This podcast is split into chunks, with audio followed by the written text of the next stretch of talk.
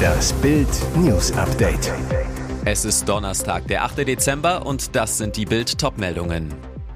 Ich bin ein Star, holt mich hier raus. Doppelte Frauenpower für den Dschungel. Apps durchsagen, Cell Broadcast und Sirenen, so lief der Warntag. Das bittere Ende einer großen Karriere, der brutale Ronaldo-Absturz. Zwei starke Frauen sitzen bald am Lagerfeuer des Dschungelcamps. Nach Bildinfos sind Dirndl-Designerin Claudia Effenberg und Schauspielerin Jana Palaske fest im Januar in Australien dabei. Vor allem von Effenberg erhoffen sich die TV-Macher beste Unterhaltung. Denn die Frau von Fußballlegende Stefan Effenberg ist ehrlich, charmant, lacht gern, hat einen trockenen Humor und ist absolut keine Dschungelnatter, sondern sie trägt ihr Herz auf der Zunge, kümmert sich gern um andere und wird sicher die Mutter der Dschungelkompanie werden. Bereits bei Promi Big Brother 2014 hatte sie mit ihrer Art begeistert sowohl ihre Mitbewohner im Container wie auch die Zuschauer. Am Ende wurde Effenberg auf den zweiten Platz gewählt. Auch weil sie in ihrem Leben viel erlebt hat, worüber die zweifache Mutter wohl bereit ist zu erzählen. Deshalb soll sie nach Bildinfos eine der höchsten Gagen in der Geschichte des Dschungelcamps erhalten. Sirenen-Apps, digitale Tafeln, Durchsagen im Radio. Am Mittwoch gab es deutschlandweit den zweiten Warntag. Heißt, im ganzen Land wurden zur Probe um 11 Uhr Warnsysteme getestet, ausgelöst auch vom Bundesamt für Bevölkerungsschutz und Katastrophenhilfe. Dann auch nach der fürchterlichen Flutkatastrophe im Ahrtal offenbarte sich, der Katastrophenschutz muss besser werden. Nun sollten beim Warntag so viele Menschen wie möglich erstmals auch über Handys per Cell Broadcast erreicht werden. Ein System, das schon seit Jahren in den USA oder Japan läuft. Zusätzlich zur Alarmmitteilung sollte ein lautes Tonsignal am Handy erklingen. Dabei geht eine automatische Nachricht an jedes Gerät, das eingeschaltet auf Empfang und mit einer aktuellen Software ausgestattet ist. Nach einer ersten Bewertung sehen Behörden den Warntag als Erfolg. Ralf Tiesler, Präsident des Bundesamtes für Bevölkerungsschutz und Katastrophenhilfe, sagt, die Probewarnung hat gezeigt, dass unsere technische Infrastruktur robust ist und die technischen Probleme der Vergangenheit behoben sind. Aber für abschließende Erkenntnisse sei es noch zu. Viele Rückmeldungen würden aber einen positiven Eindruck bestätigen. Zwar verkündet der Kreml fortlaufend Erfolge, selbst Niederlagen in der Ukraine verkaufen Putins Leute als Siege. In Wahrheit wissen die Machthaber aber natürlich, wie die Wirklichkeit aussieht. Falls Russland den Krieg in der Ukraine verliert, drohen Chaos und Unruhen im autoritär geführten Staat. Und dann ist auch Diktator Wladimir Putin nicht mehr sicher. Seit dem Frühjahr schon basteln Putins Schergen an einem Fluchtplan für ihn und seine engsten Vertrauten. Das verriet jetzt sein ehemaliger Redenschreiber Abbas Galyamov in seinem Telegram-Kanal, wie Newsweek berichtet berichtet. Der Plan, Putin außer Landes zu bringen, läuft unter dem Codenamen Arche Noah. Wo es dann hingehen soll? Zuerst war China im Gespräch. Die beiden Machthaber betonen ja immer wieder, wie sehr sie sich doch mögen. Doch Argentinien oder Venezuela sind die Tops auf der Fluchtliste. Diese Spitze konnte sich die Lebenspartnerin von Cristiano Ronaldo nicht verkneifen. Glückwunsch Portugal. Während die elf Spieler die Hymne sangen, waren alle Augen auf dich gerichtet. Wie schade, dass wir nicht den besten Spieler der Welt 90 Minuten lang genießen konnten, schrieb Georgina Rodriguez bei Instagram. Damit nicht genug. Die Fans haben sich nicht davon abbringen lassen, deinen Einsatz zu fordern und deinen Namen zu rufen. Möge Gott und dein geliebter Freund Fernando weiter Hand in Hand gehen und uns eine weitere Nacht vibrieren lassen.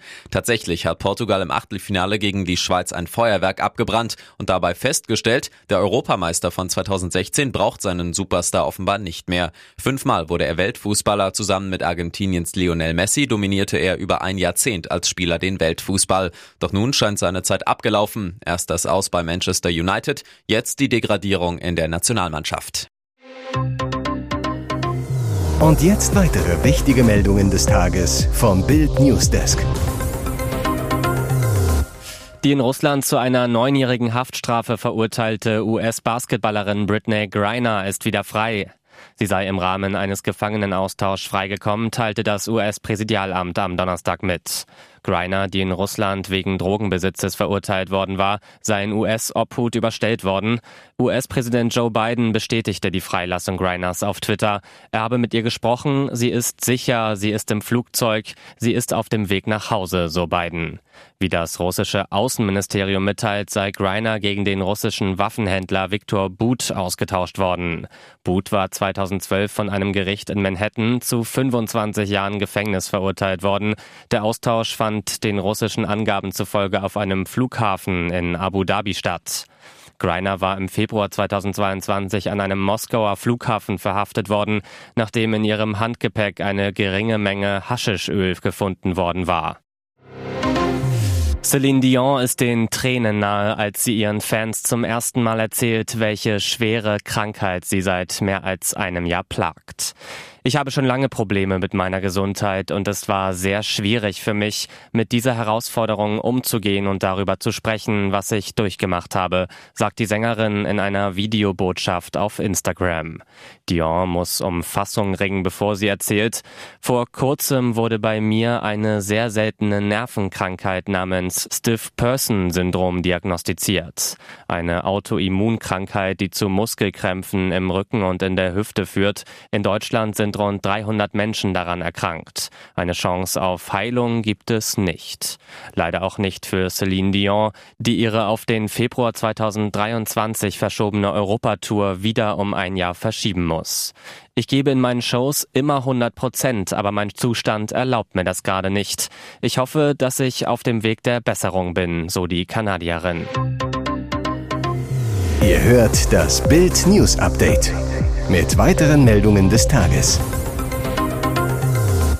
Die Angst vor dem Freiheitswillen der eigenen Bevölkerung ist riesig im Iran. Seit dem Tod von Masa Amini am 16. September, sie wurde von der Sittenpolizei ins Koma geprügelt und verstarb wenig später, ist die Bevölkerung auf den Straßen. Sie protestieren für Freiheit und gegen das brutale Mullah-Regime, was strengstens verboten ist. Zu Hunderten stecken die Mullah-Schergen die Demonstrierenden in Gefängnisse, foltern und vergewaltigen sie. 475 Menschen sind von den Revolutionsgarden und der Sittenpolizei schon ermordet worden. In lächerlichen Gerichtsprozessen werden andere zum Tod verurteilt. Anklage, sie führen Krieg gegen Gott. Jetzt wurde das erste Urteil vollstreckt. Am Donnerstag wurde Mohsen Shekari hingerichtet, wie staatliche Medien berichten. Er wurde nur 23 Jahre alt. Mohsen wurde am 25. September festgenommen. Angeblich soll er mit einer Machete ein Mitglied der paramilitärischen Basij-Milizen verletzt haben. Sein Urteil wurde am 20. November in einem Showverfahren gesprochen. Der Iran ist führend, wenn es um Exekutionen geht. Für gewöhnlich werden die Menschen gehängt. Hier ist das Bild News Update. Und das ist heute auch noch hörenswert. Der FDP-Politiker, seine Ex und der Pornostar. Wer lügt im liberalen Liebeskarussell? Die FDP-Politiker Anina Ukatis-Semmelhake und Hagen Reinhold zeigten sich in der Ostsee-Zeitung schwer verliebt. Der Rummel um ihre Beziehung hat sie überrascht. Liebe ist Liebe, so der Bundestagsabgeordnete zum Blatt. Das sensationslüsterne und manchmal sexistische hat mich schon überrascht. Das passt überhaupt nicht mehr in die Zeit und zu unserem liberalen Land. Zeitgleich behauptete seine Ex Caroline Preisler in Bild, er war mit Frau Semmelhag über Monate hinter meinem Rücken intim und das auch noch in ihrem Bett. Der FDP-Politiker sagt dagegen, er sei von der Juristin bereits viele Monate getrennt gewesen.